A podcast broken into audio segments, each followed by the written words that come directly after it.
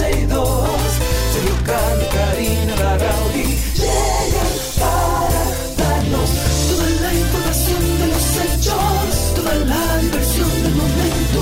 Todo, todo, todo, todo lo que quieres está en 12 y 2.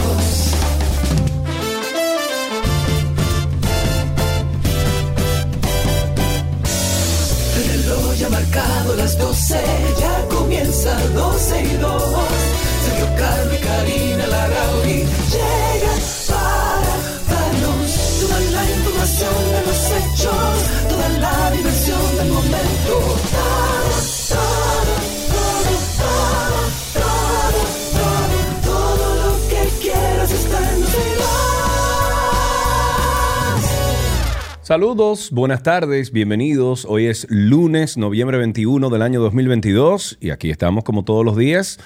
Karina, Sergio, Alan, Cristi, todo el equipo de 12 y 12 de la 91. ¿Cómo estuvo el fin de semana, amiga? ¿Cómo estuvo todo? Oh, bueno, mi fin de semana estuvo maravilloso, aplicando algo que aprendí de la vida, eh, el devolver todo el amor que se me ha dado a Oh, mi wow. hermosa madre que está atravesando el COVID. Ah, Ese fue mi fin caramba. de semana, básicamente, sí. Pero gracias a Dios, dentro de todo, eh, bastante controlada, en su casa tranquilita, abogando Ok. por su recuperación rápida desde aquí. Ok, eso es importante. Bueno, pues eh, para tu madre hermosa que mamá Rocío, le envío todas las buenas vibras y que esto sea otro COVID más de todos los que nos han Sí, claro. pasado por claro. nuestras vidas. Y ya, punto. Claro, y lo importante es que estamos aquí. Hoy es lunes, empezar el programa a propósito de este tema del COVID diciendo que están subiendo los casos de COVID. Aquellas personas, nueva vez, que tienen problemas previos de salud como diabetes, hipertensión o que tengan una condición previa, tomen en cuenta que los contagios están subiendo. Cada vez siento más personas, así de no oír a nadie con COVID, de repente tengo a varias personas alrededor mío atravesando el COVID. Así que a cuidarnos es una variante que no debería preocuparnos mucho porque es una variante mucho más leve. Sin embargo, para aquellas personas que tienen condiciones de salud previas, siempre se le, se le recomienda tener precaver. mayores previsiones, exactamente, Sí, porque sí, están subiendo los casos y si usted no quiere pasar diciembre atravesado con un COVID, pues cuídese. Si usted sabe que va a estar en un lugar de muchas personas, si usted tiene una condición, pues vaya con su mascarilla. Eso por un lado. Y por otro lado, la República y El Salvador lideran los países de la región con el costo de la canasta básica alimentaria más barata. Esto no lo dice el gobierno dominicano, esto lo dice un estudio de investigación eh, que hizo una comparación de precios realizado recientemente por el Consejo de Protección al Consumidor de Centroamérica. El director ejecutivo de Proconsumidor, Eddie Alcántara, dijo que este informe coloca a nuestro país centroamericano con la CBA más barata, o sea, con la canasta básica alimentaria más barata, con un valor de 237 dólares con 89 centavos. Eddie Alcántara, que es el de Proconsumidor, dijo, aprovechó el momento para explicar un poco que la estabilidad de los precios de la mayoría de los productos de la canasta básica y todo el tema del abastecimiento, que sigue siendo todavía un problema, ha sido asegurado en la República Dominicana y se debe en alguna forma a la política económica efectiva que ha trazado y ha implementado este gobierno. Y aunque a nosotros nos parezca que está caro todo porque está caro, la realidad es que si usted se va en un comparativo con los países de la región, se dará cuenta que efectivamente nosotros tenemos una de las canastas básicas más baratas, Sí, lo que no la- significa la que para nosotros no sea caro. Pero la oposición va a decir que no, que ese estudio está amañado, que ese estudio no lo hicieron. La oposición no tiene nada que hacer. La Bueno. oposición lo que quiere es generar caos y más caos para que a este gobierno le genere negatividad y le baje puntos. La oposición yo siempre he dicho que es saludable, pero siempre y cuando esté basada en, en el interés general y en, el, en que el país se desarrolle y siga adelante con, eh, con su capacidad de crecimiento, no en generar caos para decir que nada sirve. Eso no pasará. Ok, el gobierno haitiano condenó este domingo el trato que reciben sus ciudadanos en República Dominicana, país que ha deportado a más de, bueno, a miles de haitianos indocumentados en las últimas semanas. Bien, me encanta, sí, estoy de acuerdo. El Ministerio de Asuntos Exteriores y Cultos expresó en un comunicado estos eh, tratos vergonzosos e inhumanos que empañan la imagen de la República Dominicana en todo el mundo y ponen en peligro el espíritu de paz y armonía que deben guiar las relaciones entre los dos países que comparten la isla. Durante más de una semana, imágenes impactantes y reportajes de prensa han centrado la atención en el trato, entre comillas, inhumano y degradante infligido a, compatriotas en la República Dominicana. Eso afirmaron las autoridades haitianas. Yo soy de los que digo que un país como el nuestro, que atraviesa una crisis de inmigración, aquí quien no ande con un documento que lo, o sea, que lo identifique a usted, tiene que ser eh, claro y tenemos que seguir abogando para que verificado claro claro pero es que eh. eso le pasa a cualquier extranjero en cualquier país del mundo de hecho y tenemos que comentar eh, y Cristi consígueme por favor el documento completo de la respuesta del ministerio de de Exteriores a Estados Unidos. El viernes, si mal no recuerdo, viernes o sábado, yo creo que no estábamos al aire eh, ya, pero sí hice un comentario, creo que en una publicación de acento, cuando vi el, llamado que hacía Estados Unidos eh, de, a sus ciudadanos de raza negra y afrodescendientes a que tuvieran cuidado en nuestro país, porque aquí parece que se estaban llevando a todo el que era de raza negra, lo cual es un absurdo porque vivimos en un país de, mestizos, donde la gran mayoría son de raza negra, eh, y, no es cierto que pueden haber casos aislados donde el policía o la autoridad que está haciendo eh, ese proceso se tome ciertas libertades y abuse de, derechos fundamentales, bueno, puede pasar, claro, no debemos permitirlo. Lo que tenemos es que abogar porque estas repatriaciones sean eh, dentro del marco humano y de los derechos también humanos. Ahora, nosotros como país también tenemos eh, indiscutiblemente el derecho y bajo nuestras leyes de defender nuestra soberanía. No podemos abrirle la puerta a todo el que quiera llegar, sino que Estados Unidos coja y lo abra. Y lo digo porque haciendo como un repasito por algunas informaciones, de México, por ejemplo, eh, fueron deportados 112 guatemaltecos los inmigrantes fueron recibidos por las autoridades migratorias de Guatemala. Eh, también el grupo de guatemaltecos había personas que intentaban llegar a Estados Unidos. Sin embargo, Estados Unidos los interceptó, las autoridades migratorias, en, en diferentes puntos del estado de Chiapas y lo devolvió para su lugar. Entonces, ellos critican algo que hacen históricamente. Según los registros migratorios, entre enero y el 20 de noviembre, México ha deportado a, 37.579 guatemaltecos. Esto según datos eh, oficiales. Estados Unidos ha deportado a 37.051 guatemaltecos por vía aérea este año. Entre ellos estamos hablando de casi 8.000 niños.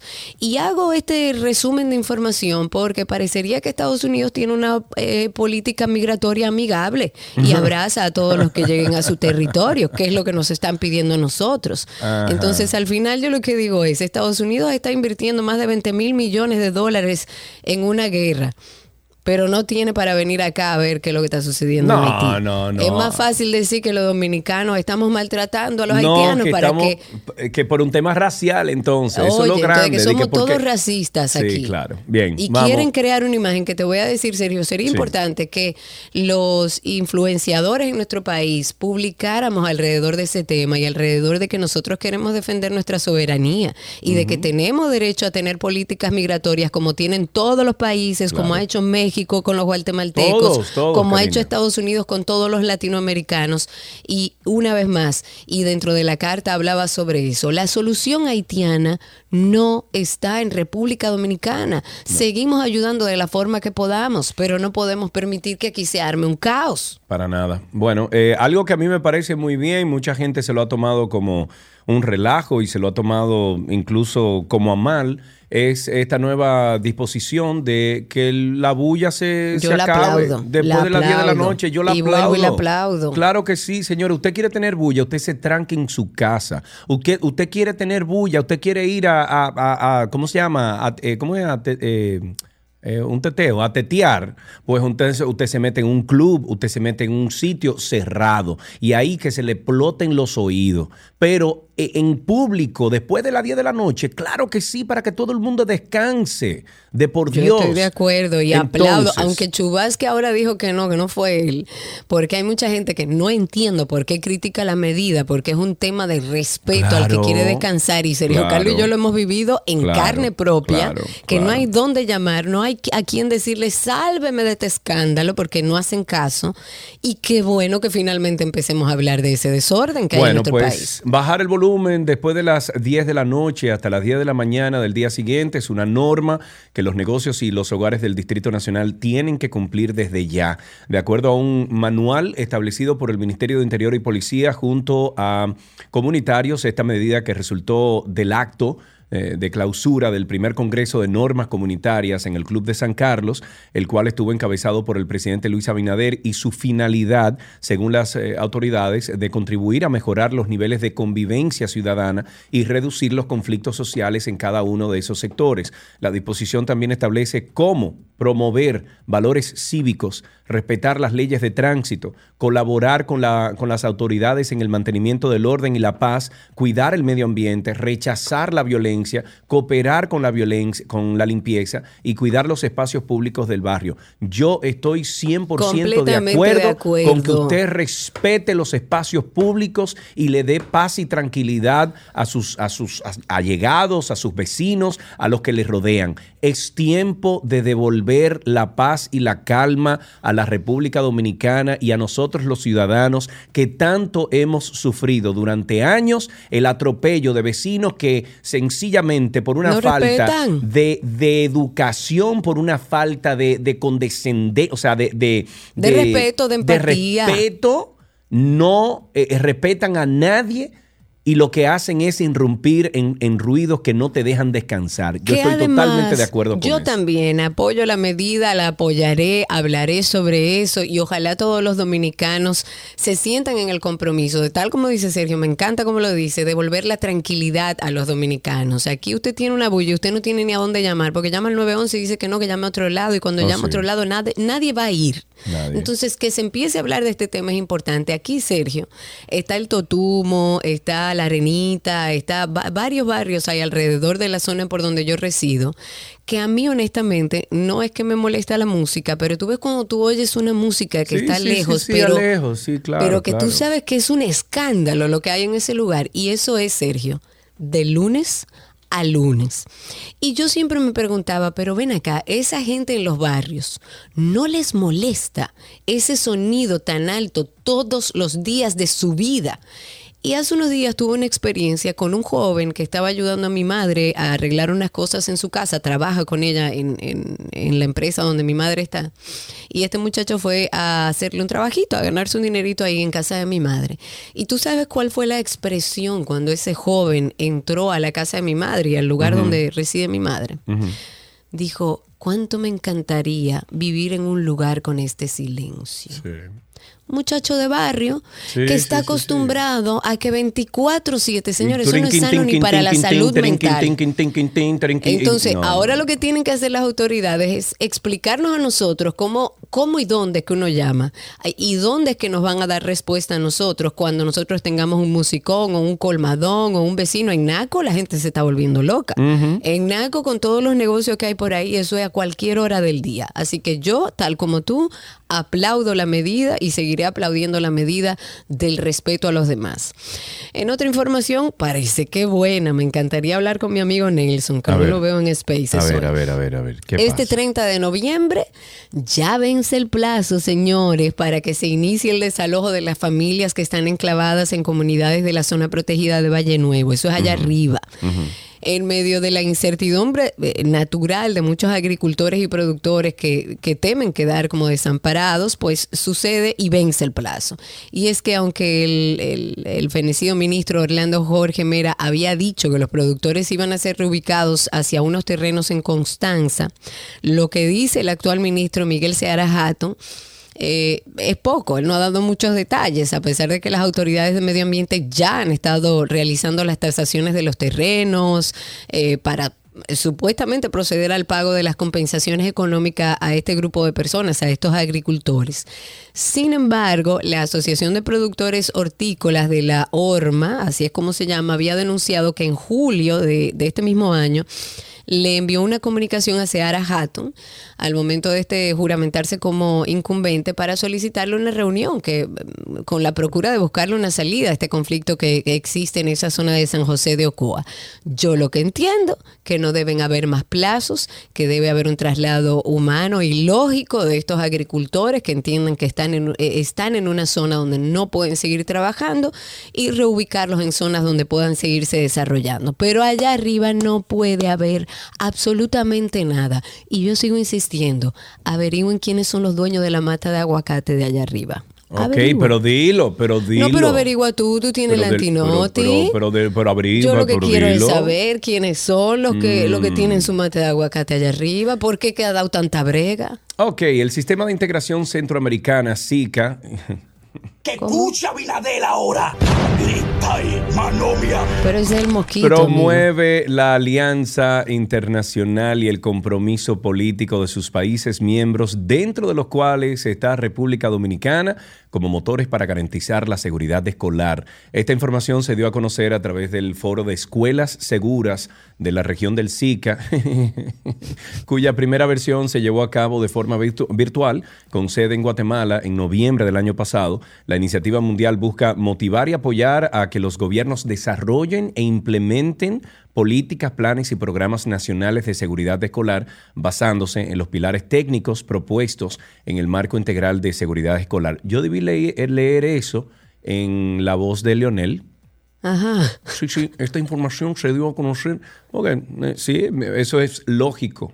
Lógico. O sea, la seguridad escolar y que el Estado Dominicano Claro. promueva y provea una seguridad escolar es lógico. Es como Eh, eh, lógica es 101. básico. Sí, eh, exacto. básico. No hay que ok, el expresidente haitiano Michel Martelly y dos ex primeros ministros están, o bueno, se unen ahora a la lista de políticos haitianos que han sido sancionados por el gobierno canadiense. Esto debido a sus presuntos vínculos con, con bandas armadas y la escalada de violencia en Haití. Porque sepan ustedes que aunque muchos políticos en Haití salen en la prensa internacional diciendo que están muy preocupados por la situación de Haití, por lo que está haciendo República Dominicana, son los mismos políticos que Sí, financian a las bandas. Por Dios, claro. Esos Les mismos encanta políticos. el caos. Es, no, porque le encanta porque así es que pueden Le encanta conseguirse el lo caos, suyo. claro, pero es que es Mientras así. más dure el caos, más espacio tienen dentro del caos para hacer lo que le den la gana. O sea que Sí. es bueno que no nos dejemos engañar. Los mismos políticos financian a las bandas que hoy que están en esa revuelta social en, en, en Haití. Ok, el expresidente haitiano eh, Michel Martelly y dos ex miembros. Ya lo dije. Ah, perdón, perdón, perdón, perdón. Pero es así. eh, esos son los primeros que promueven esta, esta, este asunto Pero porque les conviene como oposición, entre comillas. Vámonos con After Dark. Estuve diciéndote antes de salir al aire que me encantó el episodio eh, que tenemos del elefante blanco. Eh, hay veces que uno está en una conversación o llega a una conversación y hay como un tema que no se trata. Y ese es el elefante blanco y de eso estuvimos hablando en el más reciente episodio de Karina y Sergio After Dark. A lo largo de nuestra vida, elefantes entran y salen de nuestra habitación. A veces he estado en esa situación donde de verdad yo hasta miro alrededor y digo, y nadie está viendo este animal. Una representación, un tema un poco espinoso, un problema, un conflicto que todos conocen, pero que nadie se atreve a hablar de ello. Prefieren mejor callar y fingen que no existe. Es posible ignorar un elefante dentro de una habitación. Nosotros también como que nos hicimos esa pregunta. Una de las claves que pueden servir es pasar de ignorar a reconocer y aceptar que ahí hay un problema. Porque indiscutiblemente, aunque usted crea que si usted lo guarda ahí no va a pasar nada, eso le va a salir y va a tener repercusiones. Karina y Sergio. After Dark. Vayan a Karina y Sergio After Dark. Es fácil. Usted entra ahí a Google y pone Karina Larrauri y Sergio Carlo Podcast. De inmediato le va a llevar a la lista completa de networks donde estamos nosotros. Y ahí usted puede escuchar más de 65 episodios de, óigame, de mucha información que siempre le va a dejar algo en su espíritu, le va a dejar algo en su vida, le va a sumar a su día a día. Hay eh, ya testimonios o testimoniales de personas que nos escriben y nos dicen, estoy adicto a Karina. Sí. Qué bueno, bueno. pero esas son cosas buenas para, para estar. Esas son adicciones buenas. Exacto. Porque siempre dejan algo muy bueno. Y los viernes a las 7 de la noche siempre publicamos eh, un episodio nuevo. Perfecto. Y si usted no sabe lo que es el elefante blanco, que me están preguntando, ¿cómo así elefante blanco? Miren, a veces lo tenemos metido en la habitación y ni cuenta nos damos. sí, Oigan sí, el sí, episodio, búsquennos en redes sociales como Karina y Sergio After Dark. De esta manera iniciamos, ya regresamos con más. Todo, todo lo que quieres está en 12 y 2.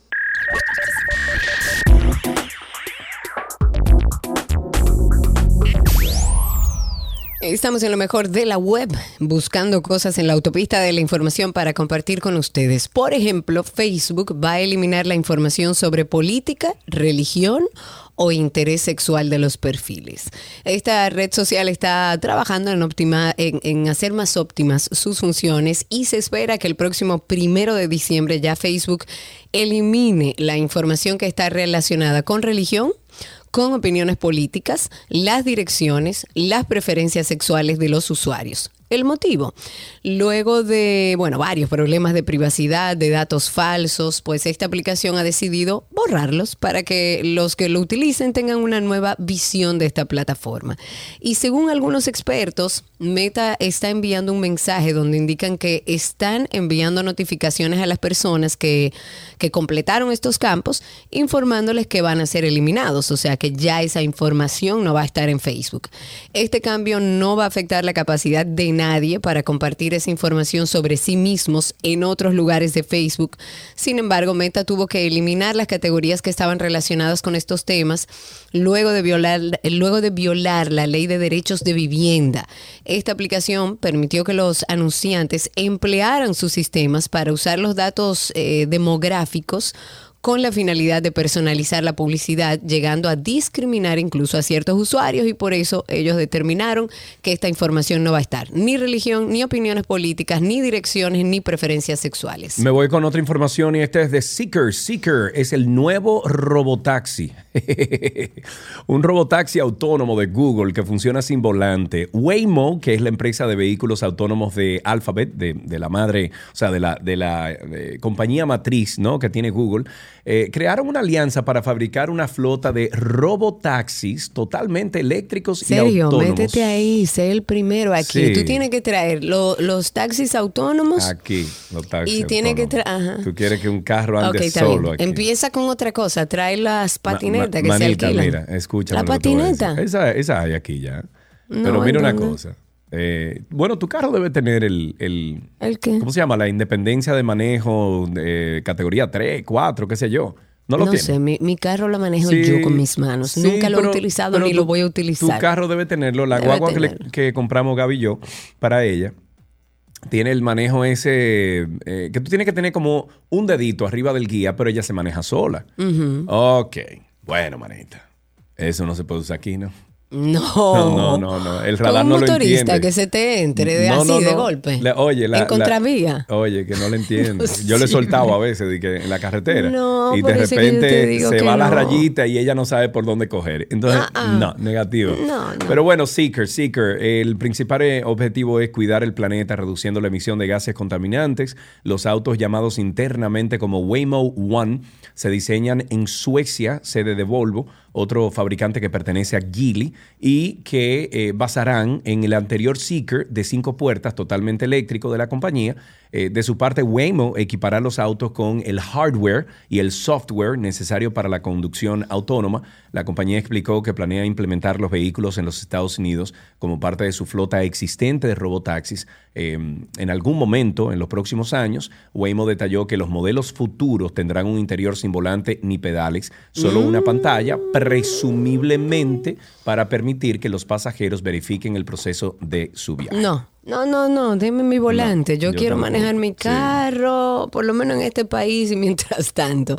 Antes de finalizar, recordarles que a veces tenemos en nuestra vida una situación que sabemos que está ahí, que sabemos que hay un problema, pero miramos para el otro lado. A lo largo de nuestra vida, elefantes entran y salen de nuestra habitación. A veces he estado en esa situación donde de verdad yo hasta miro alrededor y digo, y nadie está viendo este animal. Es una representación, un tema un poco espinoso, un problema, un conflicto que todos conocen, pero que nadie se atreve a hablar de ello, prefieren mejor callar y fingen que no existe. Es posible ignorar un elefante dentro de una habitación. Nosotros también como que nos hicimos esa pregunta. Una de las claves que pueden servir es pasar de ignorar a reconocer y aceptar que ahí hay un problema. Porque indiscutiblemente, aunque usted crea que si usted lo guarda ahí no va a pasar nada, eso le va a salir y va a tener repercusiones. Karina y Sergio. After Dark. Karina y Sergio After Dark es eh, este contenido que hacemos nosotros. Cada episodio sale los, mm, los viernes a las 7 de la noche. Lo hacemos con mucho cariño, mucha dedicación. Eh, traemos incluso al, al programa eh, especialistas excelentes que, que, son los que tratan los temas con nosotros. O sea que vaya a Google y usted pone ahí Karina y Sergio After Dark, usted lo pone así mismo como se oye, le sale toda una lista donde estamos nosotros, en las plataformas que estamos, le da a suscribirse y ahí entonces ya estaríamos nosotros compartiendo siempre los viernes cuando publiquemos en, eh, en nuestro programa. Karina y Sergio After Dark. Hasta aquí lo mejor de la web en 12 y 2. Que quieres está en 12 y 2.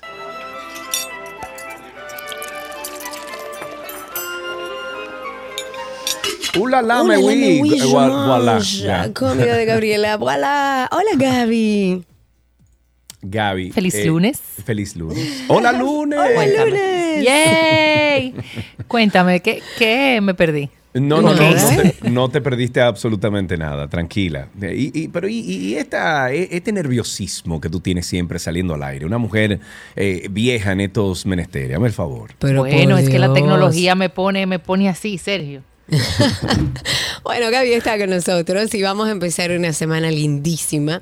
Eh, siempre hemos hablado aquí con Gaby que uno adopta muchas tradiciones y yo creo que esta tiene muchísimo sentido. Es una tradición que no es nuestra, pero yo creo que es una maravillosa oportunidad para dar gracias, eh, cerrar el año dando gracias por todas las cosas, incluso por aquellas que no fueron tan buenas, pero que nos dejaron algo de enseñanza. Y vamos a hacer una semana de recetas para la cena de acción de gracias con nuestra querida Gaby Reginato. Fácil, Gaby, que la voy a hacer yo. Así es, mira, Fácil. Ojo, o- ojo con esto. Eh, vamos a hacer con guarniciones, como muy bien dijiste, para el Día de Acción de Gracias, quienes lo celebran eh, el jueves.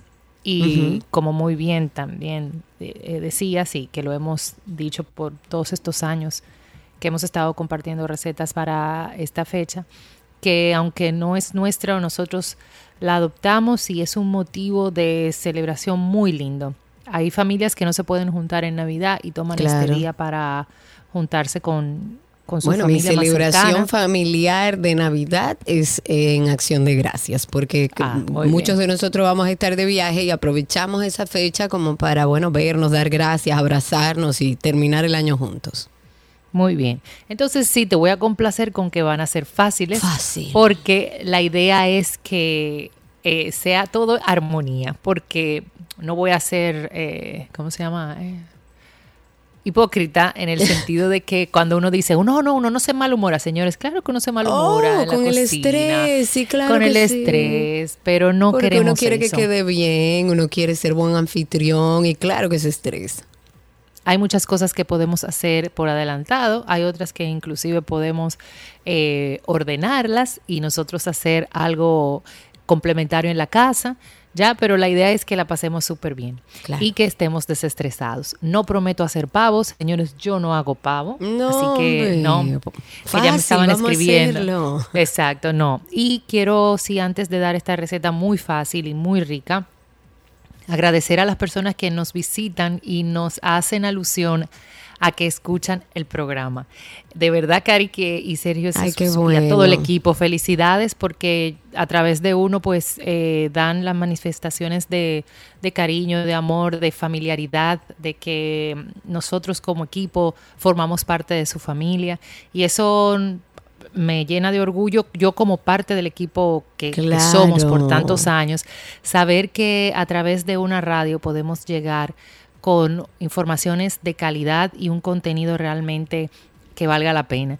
Como me externaron en esta en este fin de semana, tuve gente de Capcana, tuve gente de Punta Cana, gente de Dominicus y un inclusive un doctor de La Vega Ay, que me dijo, ah, no, mira, que yo te quería conocer porque tú sí das la receta. Y entonces estaba con un grupo de, de personas en la mesa Ajá. porque el chefo no lo da. Y le digo, mire, él está en aquella mesa, si usted quiere yo se lo llamo. Y él dice, ay, no.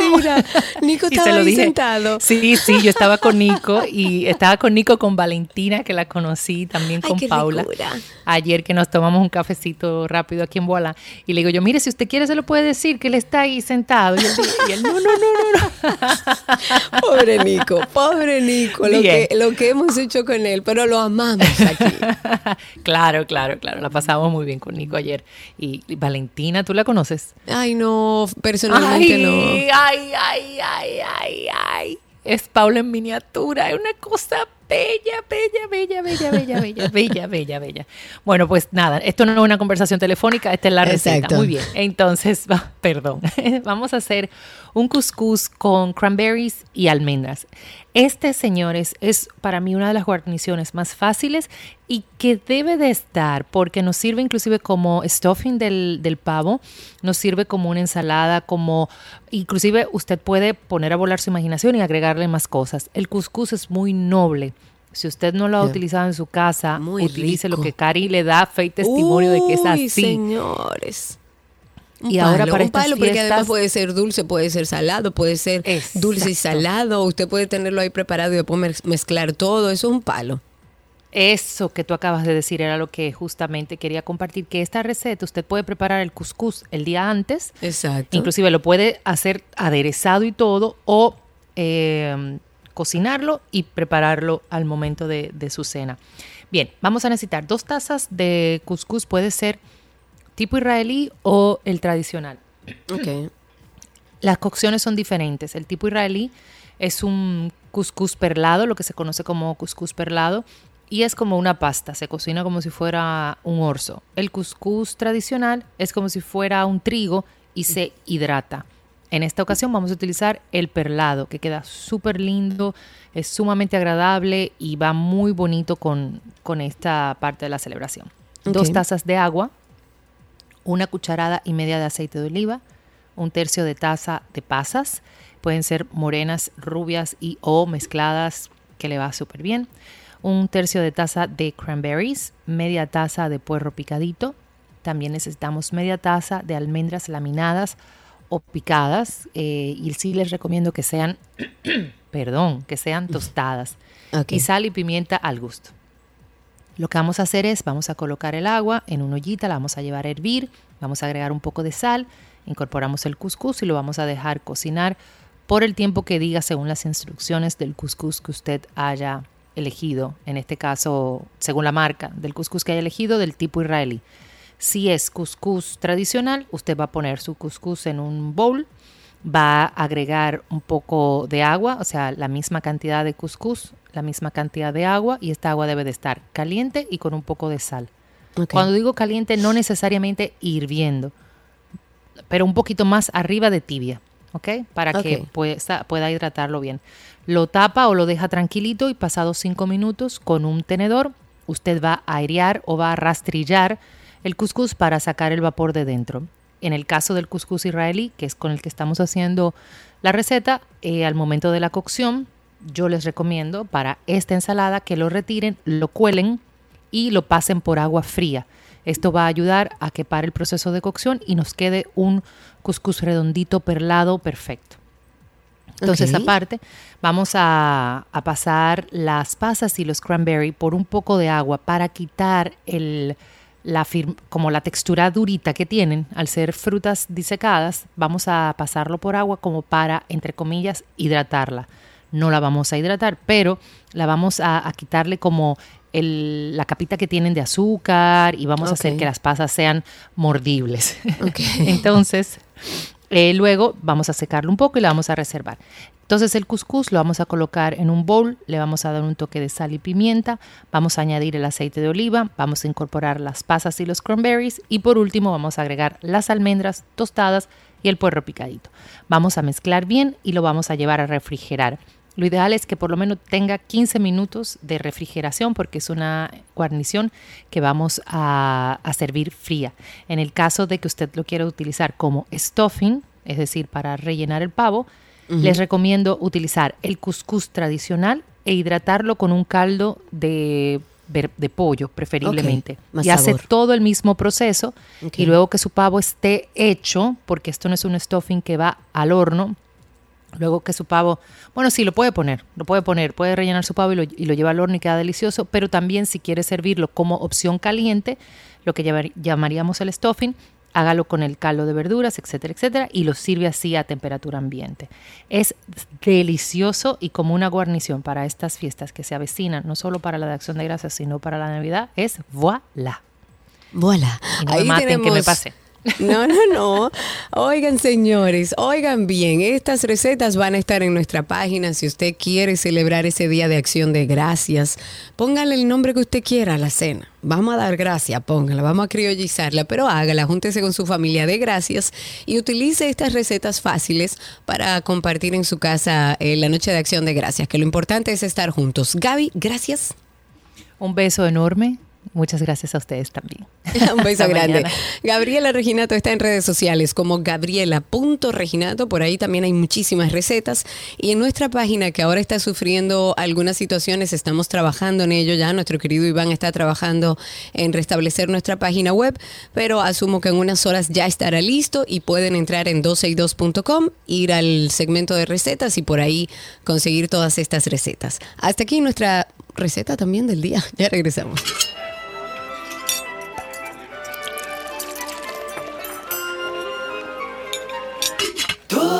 Que quieres está en 12 y 2.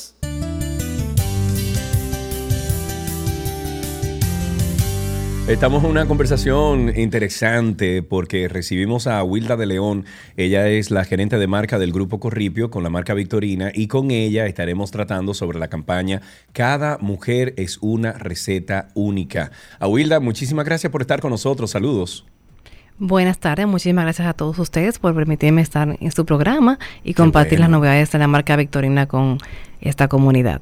Me encanta. Eh, ¿De qué se trata esta Cada mujer es una receta única? ¿En qué consiste esta campaña? Bueno, como saben, hay muchas noticias negativas que son necesarias eh, en torno a las mujeres, muchas noticias que sobre situaciones que se dan, feminicidios, muchas cosas negativas. Y como marca queremos llevar un mensaje positivo sobre nosotras, celebrarnos a la mujer dominicana por todas las virtudes, por todos los roles y todos los aportes que hacemos en la sociedad dominicana. Y queremos decirle con esta campaña que cada mujer es una receta única y fascinante hecha con los mejores ingredientes, así como Victorina. Una Me forma pues de celebrarnos de pues eh, a esa ama de casa, a esa profesora, a esa doctora que dentro de sus diferentes roles y actividades que realizan pues hacen de que este país sea una mejor sociedad. Me encanta. ¿Y cuánto tiempo dura esta campaña, Wilda? Tenemos una programación de seis meses al aire, donde estamos Ah, en todos los medios masivos, en televisión, en radio y prensa, pues eh, compartiendo estos mensajes positivos sobre la mujer dominicana. Ok, y en este proceso van a hacer, eh, corrígeme si me equivoco, algún reconocimiento a, a mujeres dominicanas. Así es, eh, comenzamos reconociendo al interno de nuestra empresa, Grupo Corripio, 10 mujeres que por su trayectoria, por su, eh, digamos, haberse destacado en sus diferentes roles, de diferentes niveles, pues han, han, han sido reconocidas. Eh, tuvimos una actividad de 10, reconociendo a 10 personas, 10 mujeres nuestras de, la, de, la- de las diferentes compañías del Grupo Corripio. Y pues ese reconocimiento lo queremos llevar a toda la población dominicana de alguna manera, pues a través de nuestra marca Victorina. Eh, y en las redes sociales tenemos ahora mismo una dinámica donde le estamos pidiendo a nuestras consumidoras, a nuestras, a las mujeres, ¿verdad? Digamos que, Sí. eh, que no sean eh, figuras públicas ni parte de la empresa, pues que nos cuenten sus historias, historias, que nos cuenten por qué son una receta única y fascinante y estamos compartiendo a través de nuestras redes sociales esas historias de mujeres fascinantes porque cada una de nosotras lo somos. Y la idea es justamente eso, llevar esos mensajes positivos, esas historias de esas mujeres que de una manera u otra pues hacen que este país sea una mejor sociedad desde sus diferentes roles. Hemos recibido hermosas historias, de damas de casa, desde profesoras, doctoras, y justamente queremos llevar nuestra, llenar nuestra, nuestro perfil de redes sociales de esas mujeres, y esas historias, para compartir esos mensajes positivos sobre nosotras las mujeres. Ok, ¿dónde podemos conseguir más información? ¿Hay alguna página web o algo? Asimismo, le invitamos a que nos sigan en nuestras redes sociales, victorina.rd, para que conozcan más de esta campaña y por supuesto nos cuenten sus historias que vamos a estar compartiendo con mucho gusto. Qué bueno. Bueno, pues muchísimas gracias a Wilda de León por haber pasado por aquí por 12 y 2. Eh, recuerden ustedes que a Wilda es la gerente de marca del grupo Corripio con la marca Victorina y esta campaña se llama Cada mujer es una receta única. Me encanta. Felicidades al grupo. Ya regresamos con mucho más aquí en 12 y 2.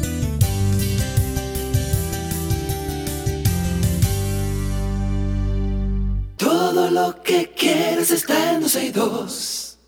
Let's go. Let's go now.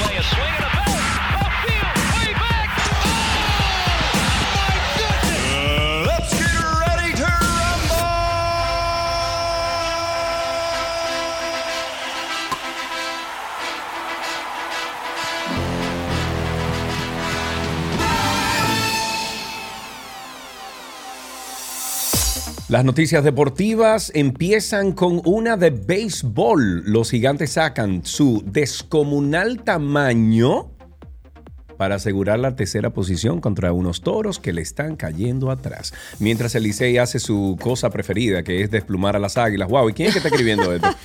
Pero estas se mantienen en el primer lugar. Y por otra parte, las estrellas no se rinden y acaban con los leones.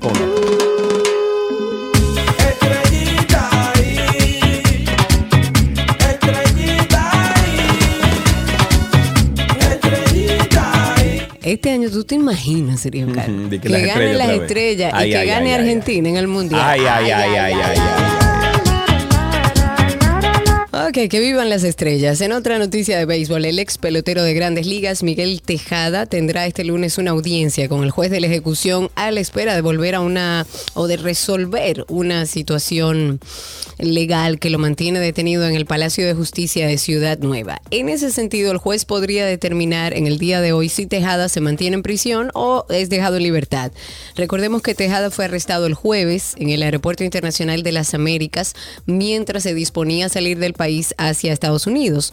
Sobre Tejada existía una orden de captura por una acusación de presuntamente emitir cheques sin fondo. Fue justamente este motivo por el cual en el año 2019 fue condenado a un año de prisión suspendida. Y también en ese proceso judicial, Tejada fue condenado a pagar 3.5 millones de pesos por el costo del proceso y 200 mil pesos de indemnización. En fútbol, en 10 minutos, Judge eh, Jude Bellingham y Bukayo Saka y también Sterling anotaron los goles para el 3-0 de Inglaterra versus Irán en el partido del Grupo B del Mundial de Qatar 2022. El partido empezó con la salida de Benravant por un choque en la cabeza, parando el partido casi un cuarto de hora. Tras ese parón comenzó la tormenta inglesa, después de eh, fue Saka el que marcó el segundo y apenas un minuto después Sterling haría el tercero. Así eh, se, se llegaba al descanso con una Inglaterra dominadora absoluta. Absolutamente, eso fue una goleada, Dios mío. En otra de fútbol, porque este mundial tiene eh, muchas aristas, también hay temas sociales, de derechos humanos, de derechos universales. Pero bueno, Manuel Neuer ha reafirmado de manera clara que portará el brazalete de capitán One Love en Qatar. El objetivo es, y lo que quiere este portero y capitán, es promover la diversidad y la inclusión. Sin embargo, la FIFA prohíbe llevar mensajes políticos no oficiales como el que lucirá este portero. Pero esta amenaza de sanción no les ha disuadido, porque la Federación Alemana de Fútbol está dispuesta a desafiar a Qatar. Incluso el presidente de la Federación Alemana manifestó que va a pagar de su propio bolsillo la multa a la que se enfrenten por incumplir con el reglamento si se produce. Ay, ¿por qué es que todo tiene que ser político? ¿Por qué? Nos vamos con una noticia de básquetbol. Los tres últimos partidos de Ben Simmons han abierto un hilo de esperanza para poder recuperar una buena versión regular del australiano. En el día del regreso de Kyrie Ir- Irving, el jugador de los Nets se fue hasta los 22 puntos, solo dos tiros fallados, ocho rebotes y cinco asistencias para ganar a los Grizzlies que jugaron sin Morant, Bain y Jared, eh, Jaren Jackson. Esta actuación de Simmons Llega tras dos encuentros en los que mostró cierta mejoría respecto a lo visto anteriormente. Frente a los Kings, el exterior eh, alcanzó los 11 puntos, 5 rebotes y 3 asistencias, mientras que el partido frente a los Blazers sumó 15 puntos, 13 rebotes y 7 asistencias. Simmons ha anotado 22 de sus últimos 22 eh, 26 lanzamientos de canasta a canasta y acumula tres partidos consecutivos por encima de los 10 puntos, una cifra a la que no había llegado en los anteriores nueve partidos de la temporada. En tenis, Novak Djokovic se ha convertido en el hombre récord en el tenis. El mejor jugador que jamás se ha visto en pista dura bajo techo ha vuelto a ganar este domingo el torneo de maestros siete años después de su quinto y último título. Su víctima ha sido Casper Ruud por 7-5, 6-3 en una hora y 33 minutos. Se acabó el juego. Es la cuarta vez en su carrera que acaba el certamen con pleno de victorias. Antes lo había logrado en el 2002, en el 2003, en el 2014. E igual así el tope histórico de seis coronas de Roger Federer, una de las pocas marcas que dejó en vigor en el momento de su retirada. El suizo, para que ustedes eh, recuerden, era el maestro más longevo con 30 años y 4 meses en la edición 2011. Djokovic ha borrado ese registro con 35 años y 182 días, casi 12 más que el otro finalista.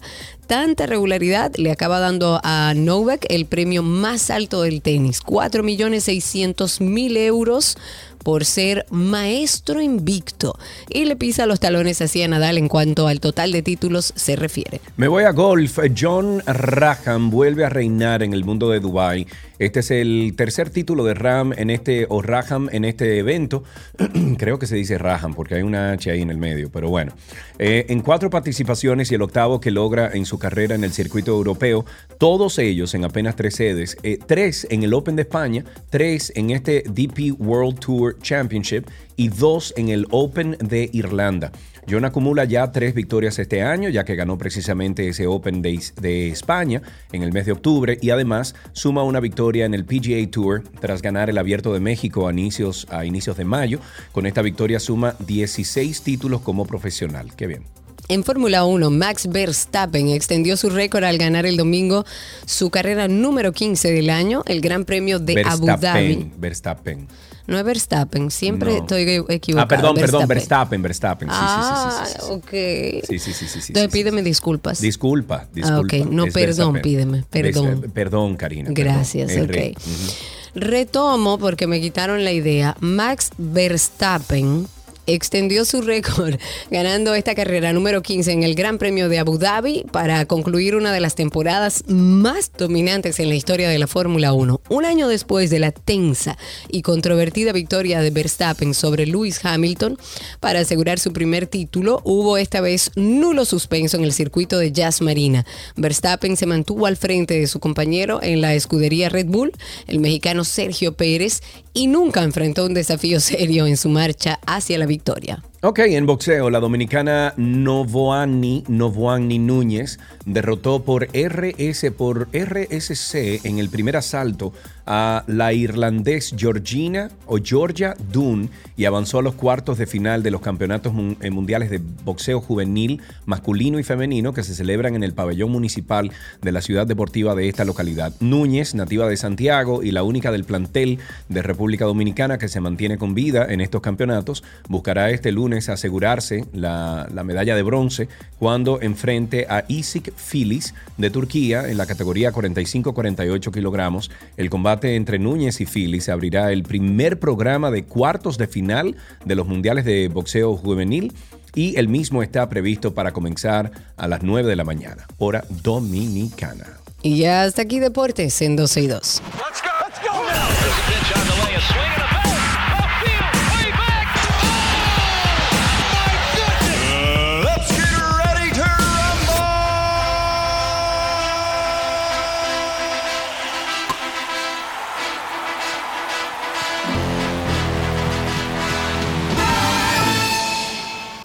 lo que quieres está en 12 y 2.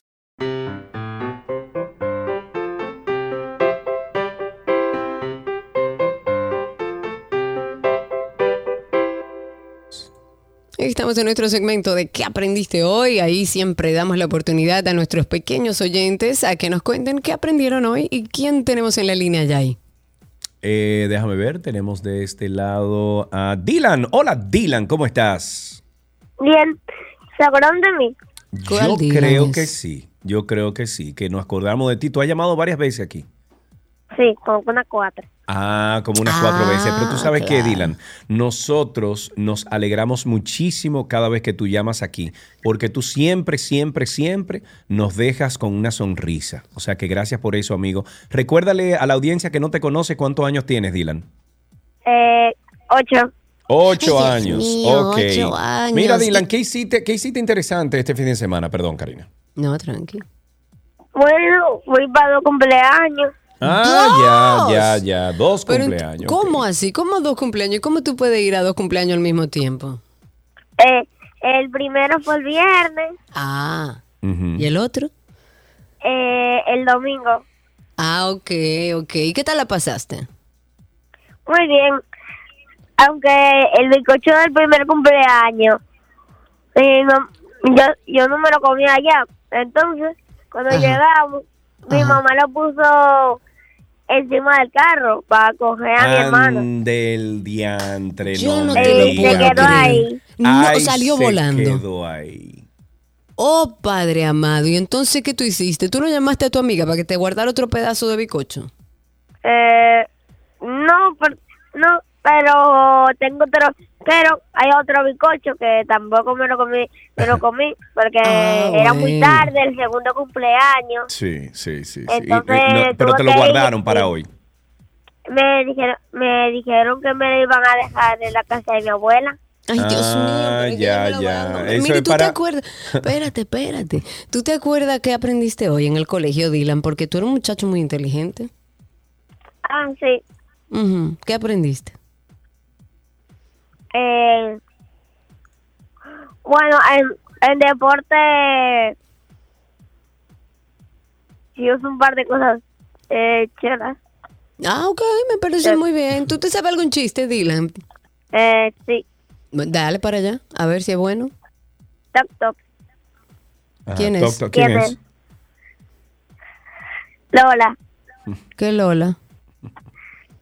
los ladrones. Espérate Mira, que estoy con la... muchacho. Espera, Muchacho. Pero bueno. espérate que todavía, espérate que todavía Ay, no no. termino. Ah, no termina. Los ladrones, ¿qué ladrones? Ajá, qué ladrones. Eh, espérate, eh, díganme, espérate que estoy con la ave. Ok, espérate que estoy con la ave. La, digan la ametralladora.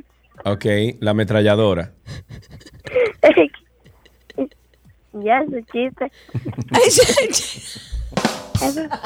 Mira, mira, hazme el favor, Dylan. Hazme el favor, Dylan. Bueno, Gracias, Dylan. Siempre un placer conversar Dylan, contigo. Ese chiste estaba malo.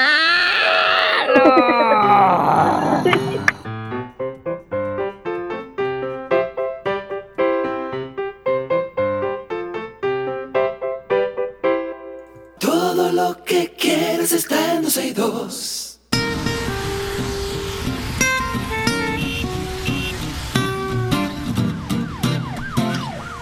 Estamos en Tránsito y Circo. Comiencen a llamar al 829-236-9856.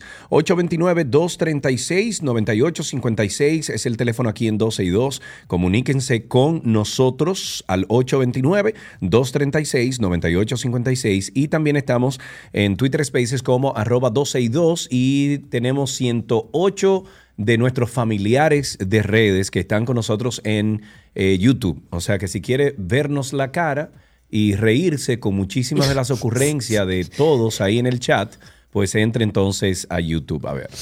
Perfectísimo. Ahí van subiendo ya las personas a través de Twitter Spaces. Soliciten ser hablantes y le voy dando paso uno a uno. Yo quiero empezar este segmento eh, haciéndole una recomendación al presidente. Bueno. Ah, bueno, a Papi Bueno. Avi, vamos, vamos arriba. Yo eh, entiendo que el presidente o no se ha enterado o él no está de acuerdo con eso, porque según lo que hemos visto del presidente Luis Abinader, el presidente tiene claro que el dinero que él administra como presidente es del es del pueblo, porque Ajá, ¿y yo recuerdo uno de sus primeros discursos donde él hablaba y decía, este dinero no es mío, no en esas palabras, Entonces, pero ¿qué eh, pasó?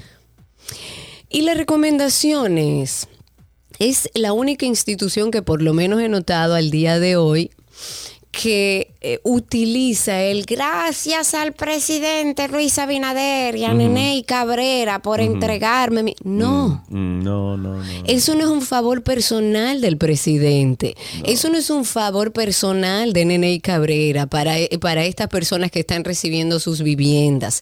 Dejemos de maleducar al pueblo. Hagámosle entender que eso es parte de lo que el gobierno tiene que hacer por ellos. Están obligados a hacerlo. Y que ese dinero que ellos utilizan es el dinero de todos los dominicanos serios que en este país trabajan y pagan sus impuestos. Ahora, yo no estaría- Y de yo no- todas las empresas que pagan sus impuestos. Yo no estaría en, eh, o sea, en, eh, en contra de que se diga gracias por la gestión, a lo mejor, pero no, No, es... lo van a decir. No, no, no, no. no. No lo van a decir, entonces, óyeme, eh, ya el pueblo está mal acostumbrado y entiende que lo que le dan se lo está regalando ese político de turno.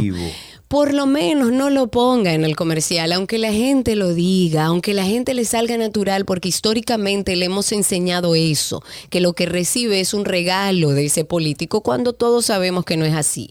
La recomendación al presidente es, no utilice prácticas pasadas cuando usted está queriendo hacer un cambio, y eso es parte del cambio, educar a la población y que sepa que lo que recibe del Estado es una obligación que tiene el Estado y que ese dinero no es de ellos, porque los hemos mal acostumbrado. Saquemos ese gracias a Nene Cabrera y gracias al presidente Luis Abinader, porque está de más y estamos maleducando, seguimos maleducando a la población.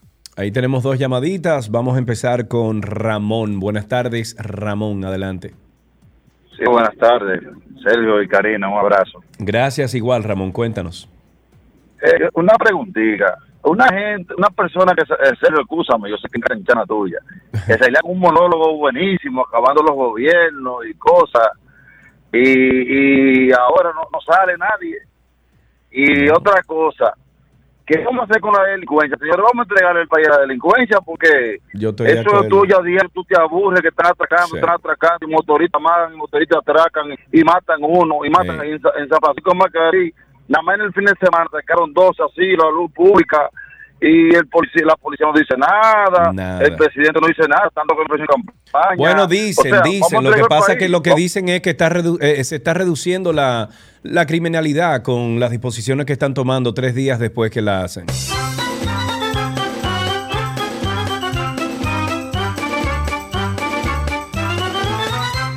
Una última llamada antes de pasar con ese Twitter Space. Ahí tenemos a Danis. Hola, Danis. Buenas tardes, Sergio y Karina. Un placer oírlo Hola. siempre. Igualmente, Gracias. adelante. Sí, Sergio, tengo dos, dos temitas. Uno Adelante. es el tema de los camiones en autopistas. Los camiones cargados de agregado vienen con las colitas atrás con residuos de esas arenas, de, eso, de esa grava. Y si te rompen el cristal, Exacto. Entonces tú vienes en el carril de correr, ellos vienen en el mismo carril, tú le toca bocina, le toca bocina, no te quitan. Entonces yo me pregunto, ¿para Ni qué mismo. ponen dos AME en algunas distancias? Así de que poniéndole ve- velocidad. Y donde el problema que tenemos, que es el de, el de los agregados que te caen y te rompen el cristal, nadie lo atiende. nadie, ni camiones, ni carro público, ni motores, todos están exentos de la ley y tenemos que aprenderlo.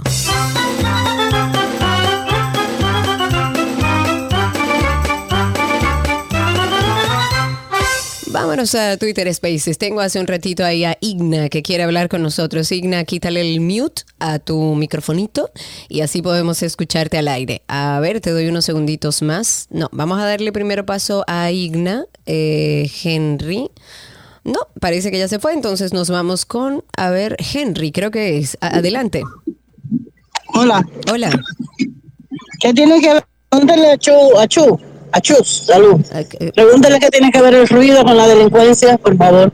Bueno, no tiene que ver nada, pero yo creo que era algo que teníamos nosotros que prestarle atención. De hecho, en este programa, durante años yo me he quejado, Sergio, incluso creo que tiene grabaciones por ahí, y hemos pasado las de Caín. Y hablamos desde nuestra, desde nuestra experiencia, pero conozco miles de personas y sé que mucha gente lo sufre. Quizás el momento fue extemporáneo, yo no lo hubiera ni siquiera anunciado, yo hubiera empezado a trabajar en eso sin Yo anunciarlo, también. en un momento como el que se está viviendo ahora, pero a mí no me parece mal, no tiene nada que ver con el control de la delincuencia, ojo, pero sí se hacía necesario el que pusiéramos algún pare a esas personas desaprensivas que ponen música alta a cualquier hora del día, claro. de alguna forma. 829-236-9856, el teléfono aquí en 12 y 2. Me voy con un tuit del día. Tuit del día del ciudadano Euclides La Vega dice, ni Chu Vázquez, ministro de Interior y Policía, ni Alberto Ten, director de la policía, son culpables de la ola delincuencial que vive Ajá. el país. Oh. Es el sistema judicial dominicano que pone en libertad a los delincuentes con mucha facilidad y la exclusión social y falta de oportunidades. Sí, yo voy a acotar un poco sobre ese tuit. Sí, lamentablemente es parte de- del resultado de una sociedad mal llevada eh, eh, que, no, que no es equitativa con todos sus ciudadanos. Ahora eso no justifica que nadie eh, atente contra la vida de otro o le robe a otro. Claro que el, el ministro de Interior y Policía actual y el director de la policía actual no son culpables. Del todo, no, espérate, del No. todo, porque ellos, de- ellos son de la que... historia de la Policía Nacional bueno, y su accionar. Sí, Y- pero y ellos hoy a nivel en de día, ministro de Interior. Ellos hoy en día son los que tienen que diseñar estrategias Claro. para, poble- para eh, proteger a la población y lamentablemente lo que están haciendo es lacerando el comercio, lacerando porque no pueden con la delincuencia. Ese es el problema.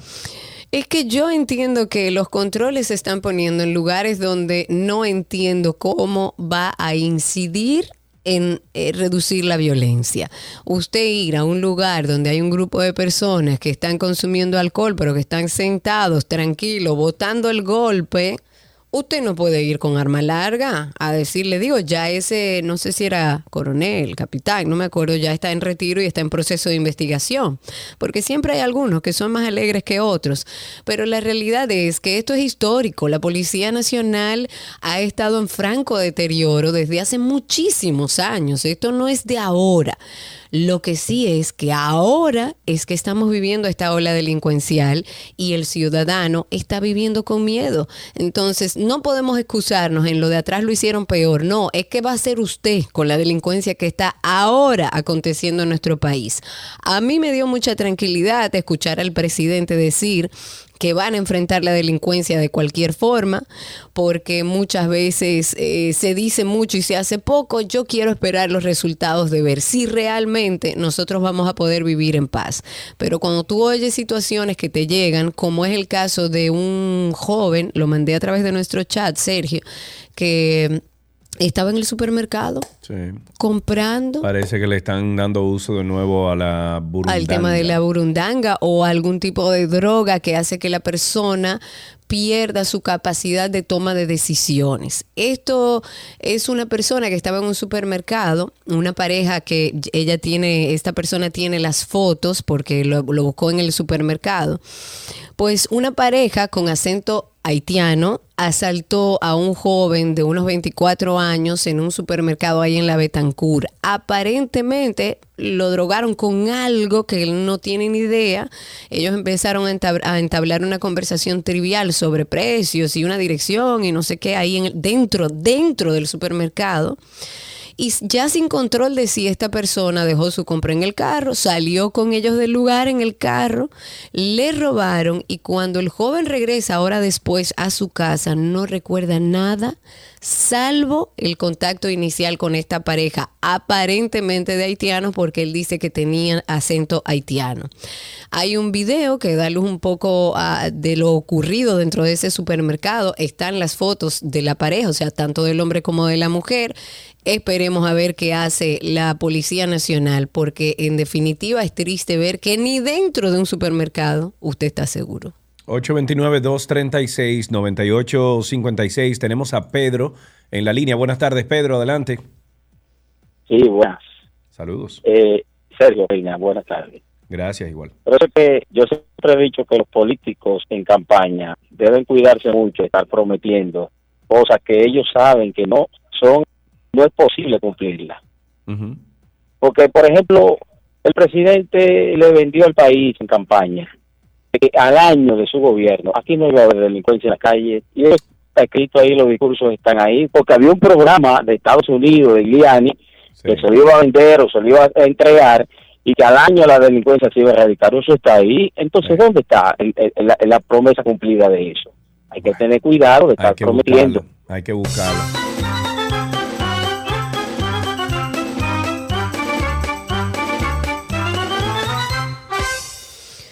Eh, salió una noticia que están falsificando marbetes, señores. Todavía pueden comprarlo por internet, tranquilo, en su casa, pídalo desde ahí. Pero salió la información de que agentes policiales que están adscritos al Departamento de Investigaciones y Falsificaciones apresaron a un hombre al que le ocuparon marbetes para vehículos que presuntamente eran falsificados. Según lo que dice la institución, este señor de nombre Rafael Antonio Bautista Viloria, al momento de que lo detuvieron, tenía en su poder 119 marbetes Wow, para vehículos con distintas bien. numeraciones.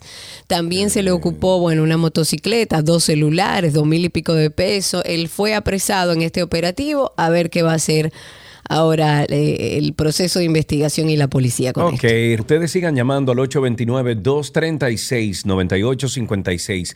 829-236-9856 es el teléfono aquí en 12 y 2.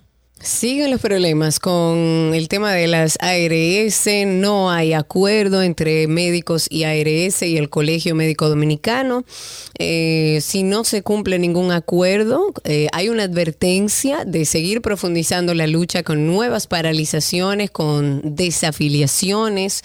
Los más de 4.500.000 afiliados al régimen contributivo del Seguro Familiar, Familiar de Salud están en riesgo. Están en riesgo de seguir viéndose afectados por la falta de cobertura al momento de requerir atenciones de salud. Hasta septiembre pasado, el régimen contributivo del Seguro Familiar de Salud tenía, bueno, eh, 4 millones, casi 600 mil personas afiliadas en cobertura de salud, que son aquellos, eh, son las que reciben a través de las ARS privadas y SENASA en su renglón contributivo. Hay paralizaciones laborales, hay de- más llamados a desaf- desafiliación que el Colegio Médico Dominicano demanda. Ellos piden y gritan cambios en el sistema dominicano de seguridad social, pero seguimos siendo los asegurados, los pacientes y los dominicanos los más perjudicados en este sentido. Ahí tenemos en la línea a nuestro amigo JR. Buenas tardes, JR. Saludos jóvenes. Saludo, mi Yo querido amigo. ¿Cómo está la vida? Cuéntame. Tengo una pregunta muy sincera, sin nada de burla, ni nada, Ok, con ok, relación al tema de los ruidos. Sí. Con relación al tema de los ruidos. De 10 de la noche a 10 de la mañana no se puede hacer ruido. Significa que yo a las 7 de la noche puedo hacer todo el ruido que me dé la gana. Yo creo que eso es una, un- una, una política para hacer, no sé si para distraernos o qué. No, porque no, se no. puede hacer una medida una medida para, para decir algo que se debe cumplir. No se debe hacer ruido nunca. Es correcto. Lo que pasa es que tú no puedes, por ejemplo, que tus vecinos tengan algo un día o no sé qué. Pues está bien, pero es que hay barrios donde no se puede descansar nunca. Donde no se apaga la bocina, que yo la oigo de lunes a lunes en barrios que colindan con el lugar donde vivo. Y, y la verdad es que yo no entiendo a nivel de salud eh, eh, eh, mental cómo es que pueden hacer de lunes a lunes con una música que se oye a no sé cuántos kilómetros de distancia. 829-236-9856. Cuéntenos cómo está la calle, cómo está el tránsito, cómo anda el circo. Dentro del circo, la alcaldía de Monteplata informó que la recogida de basura, atención a los que viven en Monteplata, la recogida de basura se va a ver afectada en estos días. Debido a que supuestamente, oigan esto, ellos fueron objeto de un sabotaje por desaprensivos, aún sin identificar, que ellos cogieron y le echaron aceite en los motores de todos los camiones compactadores del ayuntamiento de Monteplata. ¿Y lo dañaron todito? ¿Están dañados? O sea, ya los mecánicos que lo re- revisaron dijeron que los motores eh, de esas unidades se se encontró un tipo de aceite como rojo que afectó la transmisión de todos estos camiones compactadores. Habrá que ver quién lo hizo y con qué intención. ¿Y con qué intención no? Y romp... mm. No, no. Va preso y me tiene que pagar los camiones mínimo. Bueno, ahí tenemos Yo otra llamadita. Buenas tardes, saludos. Sí, buenas tardes. Adelante, está al aire. Perdón, que no tengo su nombre aquí. Ricardo de Punta Cana. Ricardo desde Punta Cana, cuéntanos. Dos cositas. Estoy de acuerdo con Karina con el asunto eso que los políticos no pueden estar anunciando, promocionando lo que hicieron en nombre de ellos. Oye, Porque como si fuera el dinero de ellos. Oh. Eso a mí me rinde la sangre, eso me vuelve loco cuando yo oigo eso. Sí, Quiero meterme por el radio y agarrarlo por el cuello. Y la segunda cosita para ustedes. O sea, ustedes no van a dejar sin emisora de por vida aquí. Ah, en Punta Cana que no suena, es correcto. No escuchar. Vamos, mira, te, eh, vamos a ver qué me dice, eh, ¿cómo se llama? El Departamento de Tecnología aquí ahora. Y le prometemos la respuesta al aire. Incluso vamos a tirarle aquí a Recio que nos diga en Sí, qué está eso. hemos estado dando seguimiento porque tenemos varias personas, muchas No, no, personas mucha- que ya Karina, nos han En escrito. cualquier lugar que yo llego aquí, en Punta Cana Bávaro, Sí, todo me ven y me dicen, serio. Carlos, ¿y la 91 para cuándo es? Tiene como Incluso un mes nos han medio en escrito que, que si cambiamos de dial, no. De- luego del, de Fiona hubo algunos inconvenientes que aparentemente no se han podido resolver. Estamos en contacto con los ingenieros a ver si logramos resolver eso. Mientras tanto, recuerden que hay vías alternas para escucharnos. Está Twitter Spaces, a través de Twitter está YouTube, está nuestra página 12y2.com y está la página de la 91fm.com. Dice Abelito, dice Abelito ¿Qué dice? que el PRM es un fracaso. Ah, sí, claro. Y el PLD es lo último. No, no, un éxito fue. El PLD fue un éxito, un éxito. Bueno, según sus palabras, este gobierno es el gobierno de los fracasos porque se ha rendido ante los problemas nacionales, pero donde hay mayor problema ya de seguridad en Santiago. Que grite por Bueno, Santiago. uno de los lugares. Uno de los Exacto. Este gobierno del PRM está arrodillado ante la delincuencia y ha dado la espalda a los sectores productivos, se ha rendido ante el costo de la vida y ante lo- el precio de los alimentos, se ha rendido ante el deterioro de salud y del sistema 911. Yo quisiera ver a Abel gobernando, a ver qué es lo que va a pasar. 829-236-9856. Mano dura, mano dura, Mano dura. Una última llamadita para este segmento de tránsito y circo al 829-236-9856. A ver, ¿Tenemos ¿a una llamadita? tenemos? No, aquí no ha entrado ninguna. ¿Tienes a alguien en Twitter Spaces? No, no tengo a nadie por aquí. Mientras tanto, comentemos que la ausencia de mano de obra haitiana, porque esto va a ser un tema, eh, ahora por las eh, repatriaciones, eh, según eh, algunos sectores, va a poner en riesgo las cosechas de tabaco, la del sector bananero, hablan las comunidades, en este caso de Santiago y la línea noroeste. El pasado fin de semana, un grupo de agricultores de Navarrete han alertado que la zafra tabacalera y otros cultivos están peligrando por la falta eh, de mano de obra de los extranjeros de Haití y dicen que las constantes redadas que hacen miembros del ejército y la Dirección General de Migración están dejando sin trabajadores a su finca. Ahora, lo que yo pregunto es, ¿esos trabajadores tenían sus papeles? Porque si no tenían sus papeles, a mí me parece hasta atrevido, igual que salió la, la Asociación de Constructores eh, de Pequeños y Medianos y Empresas diciendo que había que legalizarlo a todo porque si no el, el sector construcción no iba a tener mano de obra. Claro, claro. Vamos a Entonces yo lo que todo. digo es, hay que ser muy desvergonzado, hay que ser muy desvergonzado para usted salir públicamente a decir que está perdiendo su mano de obra. Si a usted se le llevaron cualquier nacional de cualquier país que esté trabajando en su empresa y esa persona está legal porque usted lo comprobó como dueño de empresa y jefe de esa persona, entonces usted tiene derecho a salir a decir lo que quiera. Ahora, si usted está contratando a nacionales extranjeros, en gran medida para usted pagarle mal preso, y además. maltratarlo, a usted hay que montarlo en la misma camiona Sí. Y llevárselo para Haití. Si eso es- usted coge y va para allá, legalícelo a todo y Y tráigalo a cerrarle trabajar el con negocio usted. también y ya, Porque no puede ser que la gente salga ahora a decir, se nos va a caer el país y Sí. se va a la mano de obra haitiana, pero ¿qué hace usted contratando a nacionales Claro, indocumentados? Ilegales, punto, punto. Ok, hasta aquí tránsito y circo en 12 y 2.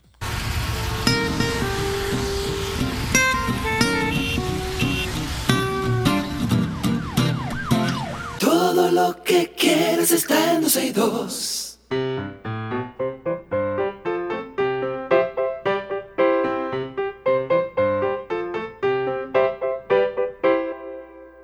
Aquí estamos esperando la llamada de un niño o una niña es más. Creo que ya tenemos en la línea. Ah, déjame ver. 829-236-9856. 829-236-9856 es el teléfono aquí en 12 y 2. Creo que tenemos un niño o una niña, ¿no? Sí, tenemos Aquí lo un tenemos niño, sí. tenemos un niño. Niño. tenemos a Giancarlos en la línea. Hola, Giancarlos, ¿cómo estás? Hola, ¿Qué hay? ¿Qué hay de nuevo? aquí que, que hoy la profe me entregó mi examen y saqué 44.5 de 50. ¡Qué pero bien, amigo! Pero qué bien, caramba. Tú usualmente eh, te ganas buenas notas así. Sí, Sí, eres buen estudiante. ¿Y qué materia era esa, eh, Giancarlos? sociales. Sociales. Oh, ok, muy muy bien. bien. sociales. Mira, ¿y qué más aprendiste en el día de hoy? Cuéntanos algo bueno. Hoy, hoy aprendimos sobre, sobre el pacto de Varsovia en sociales. Oh, muy bien. ¿Y en qué consiste ese pacto? ¿Qué aprendiste? El pacto de Varsovia e- era un pacto entre, entre varios países controlados por el, por el domo comunista de la Unión Soviética. Muy bien. ¿Y qué salió Bueno. de ahí, de ese pacto? Ahí era lo opuesto a, a la OTAN. Era como poder solucionar de una forma pacífica los conflictos que habían como interno, ¿verdad? Algo así. Ah, pues, Ok. ¿Tú ten eso, Karina? ¿Tú ten eso, Karina? Eh, bueno, para Oh, ayudarlo, para ayudarlo. bien. Aquí tenemos regalitos para ti. ¿Tienes algún chiste? ¿Todavía está ahí, Se fue, Giancarlo? se fue, ya, ya, Giancarlo, pues hasta aquí. ¿Qué aprendiste hoy entonces?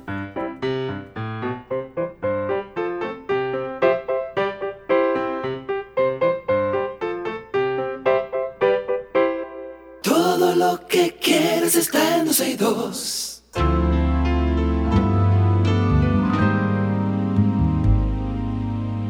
Estamos en Club de Libros. A Karina y a mí nos encanta hablar de libros. Yo he revolucionado la vida de Karina porque hoy en día ella no solamente lee, sino que también escucha los libros.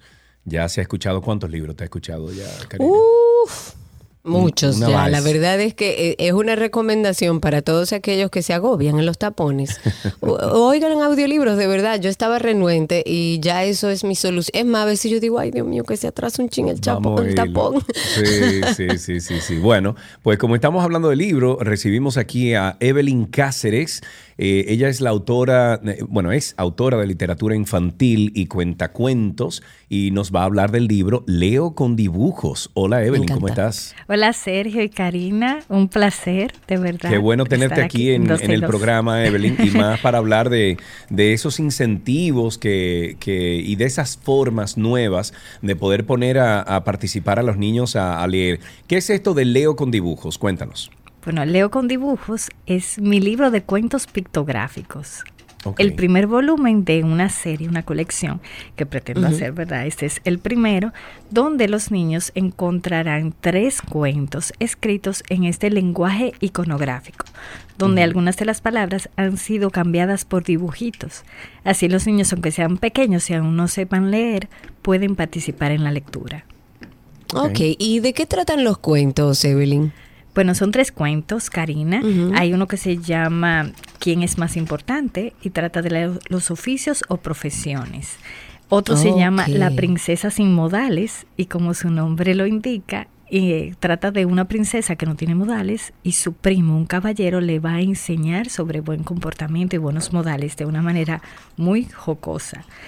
Y hay otro que me gusta mucho que se llama En Son de Paz, que trata de nuestros indios taínos, sus Ay, costumbres, sí, sus costumbres, muchas de sus palabras, eh, también la, la parte de la tradición de, de la elaboración del casabe, por ejemplo. Todo eso sale ahí Bien. en el cuento y con un mensaje muy chulo también que tiene que ver con no al bullying, porque este niño eh, taíno enfrenta el bullying, como dice el nombre del, del cuento, en son de paz. Qué bueno, me encanta. ¿Por qué decidiste hacer este tipo de ilustraciones e incluso llevarlo hasta el título, Leo con dibujos? ¿Por qué decidir hacerlo de esta manera? Porque, bueno, realmente yo he tenido como esa pasión desde muy niña, pero me Ujú. dedico a otras cosas y al ser madre, como que todo esto vuelve a surgir. Tien- Tengo una niña de seis años. Tiene, tiene como más, eh, Sentido. Más, más sentido. Y más experiencia Sí. también. y una fan número uno, ¿verdad? Claro. pues con ella vi que por su edad, ella, ella no sabía leer cuando yo escribí estos cuentos en, en pura pandemia, en el 2020, y, y me daba cuenta que le gustaba esos libros que eran así pictográficos. Y no hay mucha variedad de esto. Aquí en el país no se encuentra. Si lo encuentras en un libro de texto es un parrafito apenas. Y a la niña le encantaba. Entonces yo decía ¿por qué no hacer cuentos así? Donde los Sí. niños, aunque no sepan leer, puedan participar. Y me encantaba que ella se sentía feliz porque para ella estaba leyendo. Yo Qué decía, genial. claro, Qué linda. yo decía, Claro. eh, en el castillo, la, entonces salía el muñequito de la princesa, ella decía princesa, entonces ahí de una vez, ya tú sabes, ella creía que estaba leyendo y poco a poco he visto como su evolución también de ella ir acompañándome en la lectura y ya ella lee. Qué Me encanta. chulo, me, Me encanta. ¿Dónde, encanta. ¿Dónde podemos conseguir todo esto, Evelyn? Bueno, pues Leo con Dibujos está disponible en algunas librerías como Cuesta, en Book Time, también está en la. Trinitaria y también está de venta directamente en mi Instagram, eh. Evelyn Cáceres Oficial, Evelyn con I Ok. latina. Ok, ok, ahí lo podemos conseguir. Evelyn, muchísimas gracias. Un beso para ti, felicidades. Esto Gracias, está genial. muchas gracias. Excelente, hasta, hasta aquí esta conversación con Evelyn Cáceres, es la autora de literatura infantil y cuenta cuentos y nos estuvo hablando sobre Leo con libros. Más información en Evelyn Cáceres Oficial.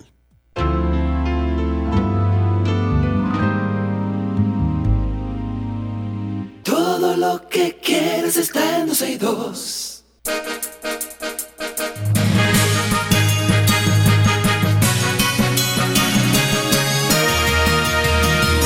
Arrancamos con las noticias de inmediato y me voy con que el Cuerpo Especializado de Seguridad Portuaria, las agencias de inteligencia del Estado, bajo la coordinación del Ministerio Público, confiscaron 62 paquetes presumiblemente de cocaína en un operativo de inspección subacuática desarrollado en el puerto de Sanssouci, el municipio de Santo Domingo Este. Agentes antinarcóticos, asistidos por un equipo de buzos, inspeccionaron por varias horas un buque de carga que saldría a la vecina isla de Puerto Rico desde esa terminal.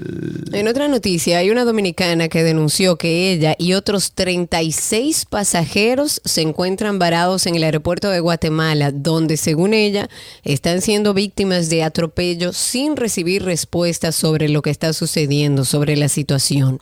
Según esta mujer que no ofreció su identidad, los pasajeros en espera tienen sus boletos de avión, llevan tres días sin comer, durmiendo en el piso del aeropuerto.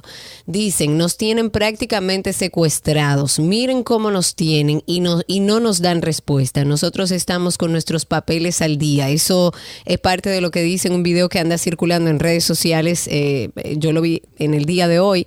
Y ante esta situación han pedido la intervención del Ministerio de Relaciones Exteriores de la República Dominicana para que los ayude. Tres días durmiendo en el aeropuerto sin que nadie le diga nada. Ok, em, tenemos que diversos establecimientos comerciales en el Distrito Nacional y en todo el país se han adelantado desde la semana pasada con una campaña de ventas de artículos con descuentos previo a celebrarse el Black Friday o Viernes Negro. qué? ¿El qué? Black Friday. Dije Black Friday.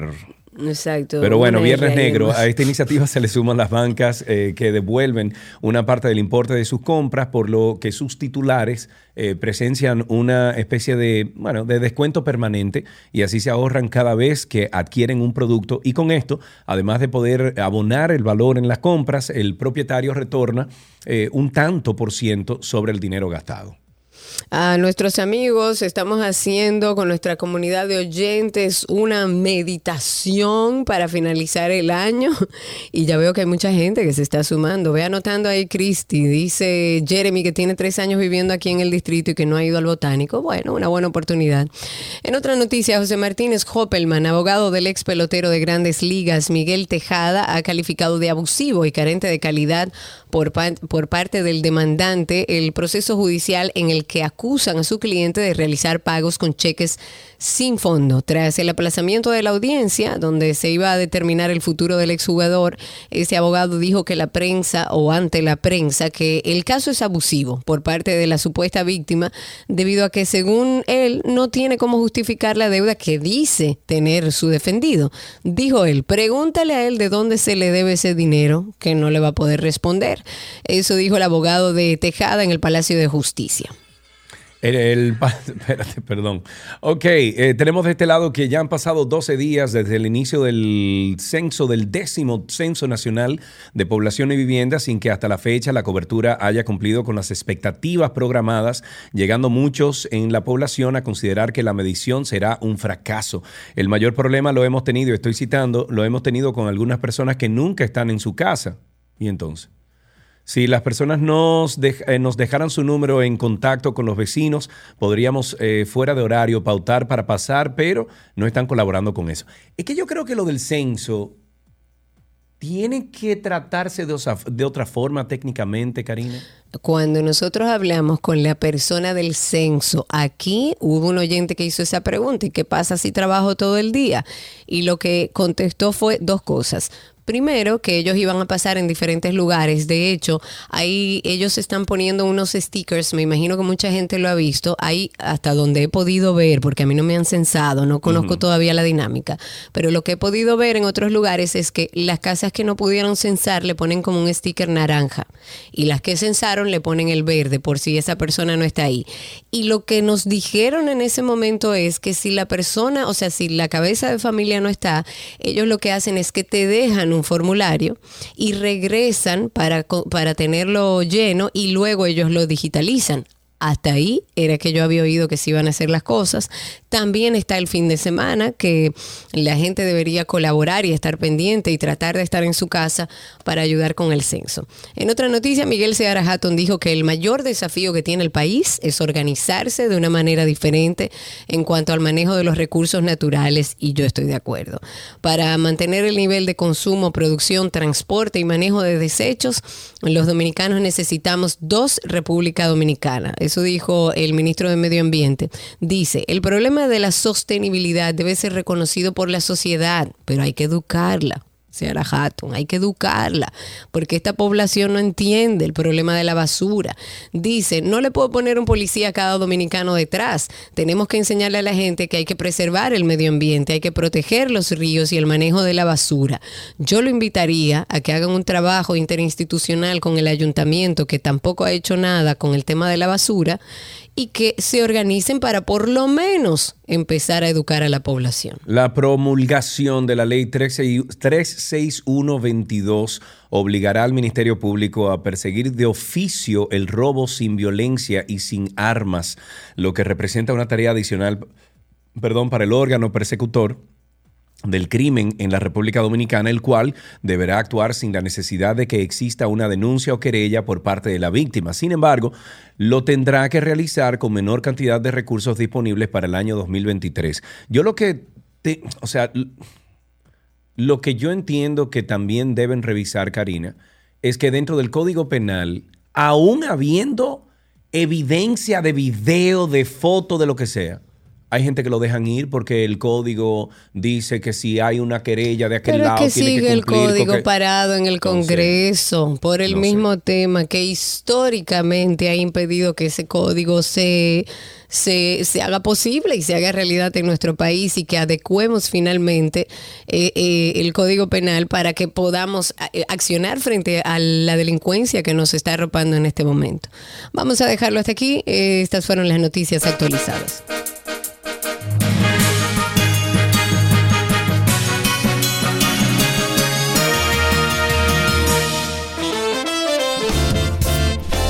Amigos, hasta mañana, pórtense bien, anden por la sombrita, nos escuchamos mañana al mediodía aquí en 12 y 2. Gracias por la sintonía. Será, como dice Sergio, hasta mañana, pero recuerden que está en nuestra cuenta de Karina y Sergio After Dark. Entren ahí, que hay un enlace que lo va a llevar directo a todos los capítulos, a todos los episodios de Karina y Sergio After Dark. Y mañana, justo a la mitad del día, por aquí andaremos. Bye bye.